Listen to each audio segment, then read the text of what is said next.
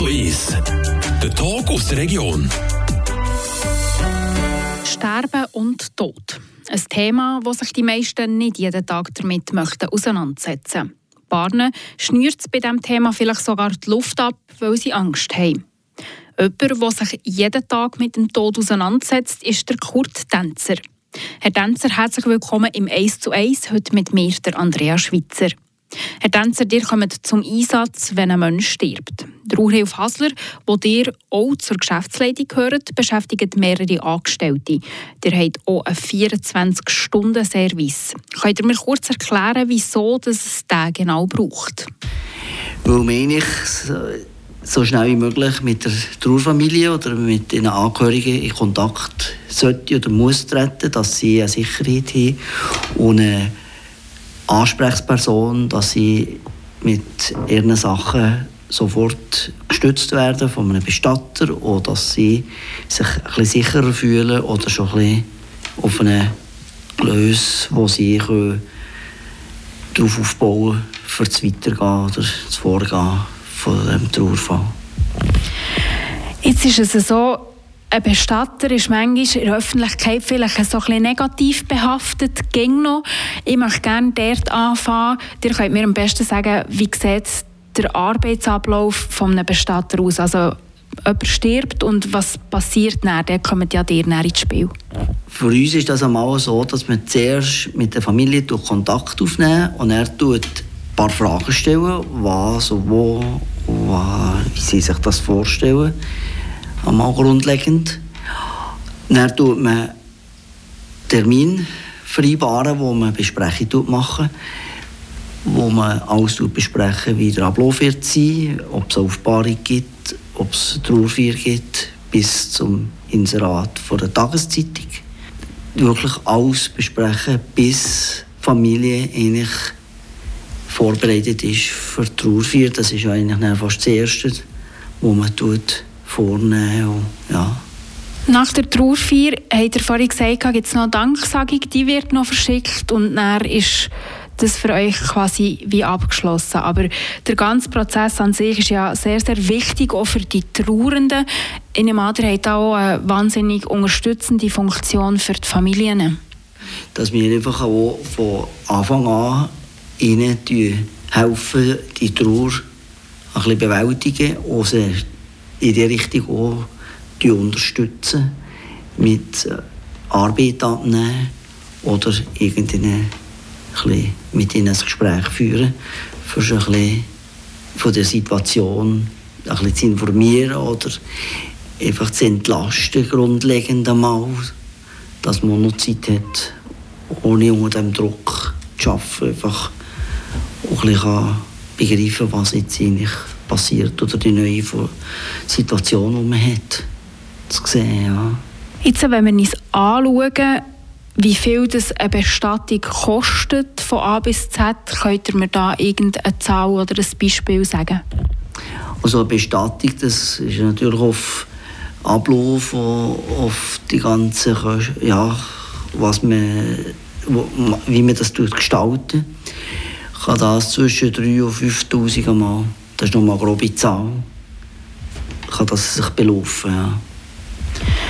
Kann sich aber auch noch verändern, wenn man je nachdem einen anderen Sarg auswählt oder eine andere Urne. Das ist ja so. Das ist eben sehr bezogen auf das Materielle mal, auf den Ablauf und was man, es gibt auch Familien, die Sachen selber machen.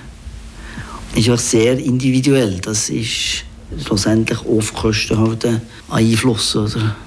Ihr könnt aber, glaube ich, alles, also alles abrechnen im Sinne von, oder die ganze Rechnung aufstellen, so muss ich sagen, wenn jemand kommt und ihr dann auch noch könnt sagen okay, das Grab würde so und so viel kosten auf dem Friedhof und so weiter und so fort, das ist wie alles schon vorberechnet, oder? Das ist ja so. Die, die Preise legen eigentlich ein bisschen vor, was was kostet. Das Material ist sowieso klar. Als Inserat in der Tageszeitung ist auch eigentlich ziemlich klar, was das ungefähr kostet. Und für die anderen Arbeiten, die wir werden ausführen werden, sind die Kosten eigentlich auch so weit gegeben. aber zweitens hat man Richtpreise, die man einsetzen für die ausführende Arbeit oder Sachen, die man macht. Ich habe es vorhin schon kurz angetönt, das Thema Sterben, Tod, Beerdigung ist schwierig, das ist nicht für alle Leute einfach. Es gibt Leute, die sich gar nicht so gerne mit dem auseinandersetzen. Was denkt ihr, wie ist die öffentliche Meinung zum Bestatterberuf? Was, was kursiert da oder was hört man da vielleicht auch so als Bestatter, wenn man erzählt, ich, ich arbeite als Bestatter? Die Meinungen sehr verschieden. Die, die interessiert das ganz verrückt und die anderen Leute, ja, die sind fast ein bisschen distanziert. Aber ich habe den Eindruck, dass es mittlerweile gleich recht viel auch junge Leute interessiert, was wir eigentlich machen oder wie das vor sich geht. Und das ist wirklich interessant, wie das sich in der Öffentlichkeit auch das Thema ist, mittlerweile wie länger wie mehr. Also, dass man vielleicht ein offener damit umgeht. Du hast gesagt, junge Leute fragen häufiger. Wie sieht es mit dem Nachwuchs aus bei den Bestattern? Hat es da einen Mangel oder tut sich durch das vielleicht auch etwas auf, eine Chance? Also bei uns im Betrieb habe ich das Gefühl, da sind wir mit dem Nachwuchs recht gut mittlerweile. Wo viele andere Bestatter, weiß nicht, mehr Mühe haben. Aber es sind auch junge Leute, wirklich, wie ich schon vorher mal angetönt habe, die sich interessieren und wirklich sogar arbeiten zu uns.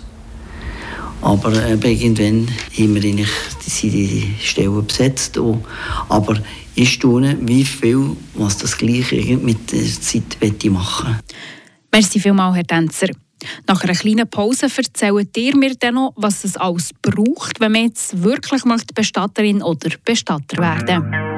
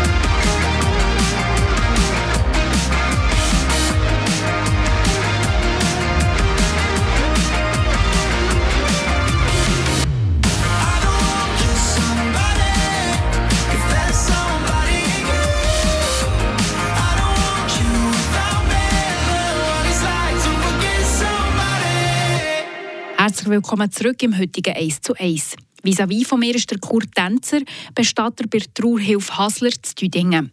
Herr Tänzer, ihr habt es vorhin schon kurz erzählt, immer mehr junge Leute interessieren sich für euren Job.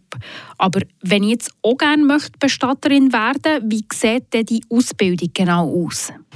Wir tun nicht Leute ausbilden, wir tun es einfach einführen in die Arbeiten. Es gibt eine eidgenössisch diplomierte Bestatterschule, aber die ist auch mittlerweile noch nicht so ausgereift, dass es eine, eine Lehre in dem Sinn oder eine Ausbildung ist. Das ist einfach eine Zusatzausbildung zu einer Grundausbildung, die man machen kann als eidgenössisch diplomierter Bestatter, ist man näher. Aber als erste Ausbildung denke ich nicht, dass das unbedingt eine gute Lösung ist. Ich würde vorweg immer noch irgendetwas anderes lernen, bevor das. Vielleicht auch ein Stück weit Lebenserfahrung, die man sich aneignet, die man, die man mitbringt am besten. Das ist ja so, ja. Mir kann von mir aus, meine Idee ist auch, dass man auch jung kann sein kann. Dass man einfach eine grosse Erfahrung hat, der Kontakt zu den Leuten einfach auch anders ist. Mir kann ich einfach im Sozialleben schon in, jedem, in jeder Altersgruppe schon einen Bezug haben, wenn man jung ist, oder? Das ist ein bisschen meine Ansicht. Das habe ich als eigene Erfahrung auch. Als ich angefangen habe, ganz am Anfang, sie kennen Angehörige von meinen Kollegen oder meinen Bekannten gewesen. Und ist die Distanz zwischen einfach grösser, weder wenn schon Angehörige oder Eltern von meinen Kollegen oder ah, ja, in meiner Altersgruppe die sterben. Ja. Darf ich fragen, wie alt ihr war, als ihr angefangen habt? Ganz zuerst mal, als ich irgendetwas mit einer Bestattung zu tun hatte, das war im 2002. Und von diesen weg bin ich eben so ein spontan eben in unserem Geschäft Einsatz leisten mehr oder weniger. Aber auf diesem Weg hat es mich eigentlich bewogen, daher zu kommen. Der Kontakt zu den Menschen, die ihr auch ganz eng habt im Job als Bestatter, das ist auch nicht so einfach. Es ist, denke ich, körperlich anstrengend und es ist emotional manchmal sicher auch belastend. Wie geht man mit dem um? Ist das so ein bisschen Learning by Doing? Ich sehe das auch so, ja. Das sind einfach zwei Sachen, die wirklich anstrengend sind, weil das so Alltag ist. Das ist nicht nur spontan einmal. Und da muss man schon ein bisschen damit umgehen. Das Körperliche, das ist vielleicht eine Seite, aber die andere Seite von, vom Psychischen oder einfach von, mit der Trauer das verarbeiten, mit, weil man ist ja gleich mit den Familien tut man das so ein bisschen mitleben, aber einfach in einem gewissen Maß. Oder ich tue das einfach verarbeiten. Auf einem natürlichen Weg muss das einfach gehen. Oder ich komme am Abend oder wenn man mal in der Freizeit ist, dass man da so kann, ein bisschen abschalten wie eine andere Arbeit. Oder? Also, dass man die Trauer nicht immer mit heimnimmt, sondern dass man eben auch gleich mal am Tisch hocken und miteinander lachen. Dass irgendwie die Freude auch so darf Platz haben, oder? Die muss Platz haben sogar und darf nicht nur. Sonst kommt das auf die Länge Seite mal nicht so, so eine gute. Weil das ist äh, sehr schwierig, sonst, wenn man sich nicht erholen kann oder eben, wenn man das nicht kann weg, wie eine andere Arbeit kann wegstecken kann, sage ich mal. Man kann nicht ewig ihre Trauer oder eben nie lachen, wie das so sagen. Das muss sein, dass man einmal auch abschaut und einfach das darf man eigentlich schon nicht so nachkommen, dass man so weit das muss man einfach an Plätze gleich nehmen, wie eine Arbeit, wie eine, wie eine normale Handwerkerarbeit oder sonst Arbeit, die man hat. Und darf das einfach nicht so nachkommen. Sonst wird man auch nicht so lange Bestatter sein. Wir haben es im Vorgespräch schnell besprochen. Wir kommen ja aus der Corona-Pandemie raus, mehr oder weniger. Da hat sich sehr, sehr viel verändert. Hat sich auch bei euch einiges da in dieser Zeit. Vielleicht, wenn wir schauen, geht auch die Art und Weise von der Bestattungen, von der Abdankungen auch im Vergleich zu vor der Pandemie und jetzt, hat sich, was hat sich da verändert? Mir ist vielleicht von den traditionellen Abläufen, die man hatte vorher, ist man vielleicht ein bisschen abgekommen. Man hat auch gemerkt, dass man auch individuelle Abläufe gestalten kann, wie es vielleicht für ihn mal selber passt, familiär. Und das hat schon also ein seit der Pandemie ein bisschen Sitz gefunden, sage ich mal, dass man wirklich auch auf die eigene Art kann Abschied nehmen von einem lieben Menschen, den man hatte. Und nicht auf die traditionelle Art, wie es üblich ist und so. Dort ist man sicher offener geworden, weil mit der Pandemiezeit hat man die Trauerfeiern eingegangen oder eingeschränkt oder von der Personen her Anzahl Leute, die teilnehmen durften. Aus jeglichen Gründen hat man die müssen abändern von den Vorschriften her. Und dort ist zum Teil schon etwas geblieben, das man einfach noch beibehalten oder weiternimmt. Wie sieht es aus, vielleicht gerade in Sachen von der Form von der Beerdigung? Also gibt es da mehr Kremationen oder gibt es immer noch viele Erdbestattungen? Wie tut sich da das Gewicht zwischen den beiden Weisen so ein bisschen verändern? Also wir haben ja heute 90 und mehr Prozent sind Kremationen und der Rest sind Erdbestattungen. Dort, die Zahl wird etwa bleiben, das ist schon mehrere Jahre so, weil man in den Kremationen Seite hat man ja so viele Grabarten, fast schon dort an, und Möglichkeiten, wie man das auch gestalten kann für die nächsten 20 Jahre, wo man einfach mit der Erdbestattung so eigentlich eine Pflicht hat, also eine grosse Grabpflege zu machen, wo man doch auf der Kremationsseite wirklich Varianten, wo wenn man nicht, ja, hat, wo man auch nicht die Möglichkeit hat, immer die Grabpflege ja, Stand zu halten, weil man vielleicht nicht gerade so noch wohnt oder irgend im Sommer durch das Gießen vielleicht ein bisschen Mühe hat, hat man dort wirklich viele Möglichkeiten, wie man das gestalten kann, was für ihn selber stimmt. Ich habe gesehen, ihr seid auch noch gelehrter Schreiner, wenn mich nicht alles täuscht. Das ist noch häufig so, habe ich gesehen. Also der Schreinerberuf ist immer irgendwie so ein bisschen verbunden mit dem Bestatter, aus meiner Erfahrung. Ist das wirklich so? Hängt das ein Stück weit vielleicht auch zusammen oder kommt das noch von ganz früher? Ob das heute noch einen Zusammenhang hat, das weiß ich nicht so genau. Bei mir ist es einfach ein Zufall. Dass ich mal Schreiner gelernt im 1988 habe ich die Lehre angefangen. Ich war in einem Betrieb, wo sie früher Rosärge gemacht aber das hat nichts direkt zu tun mit meiner Position heute, ja, Situation, die ich habe.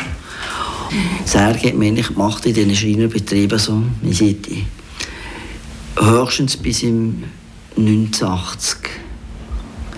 Aber das hat nichts zu tun miteinander, das war einfach ein Zufall. Dort. Das habe ich noch so ganz am Rand noch gehört. So.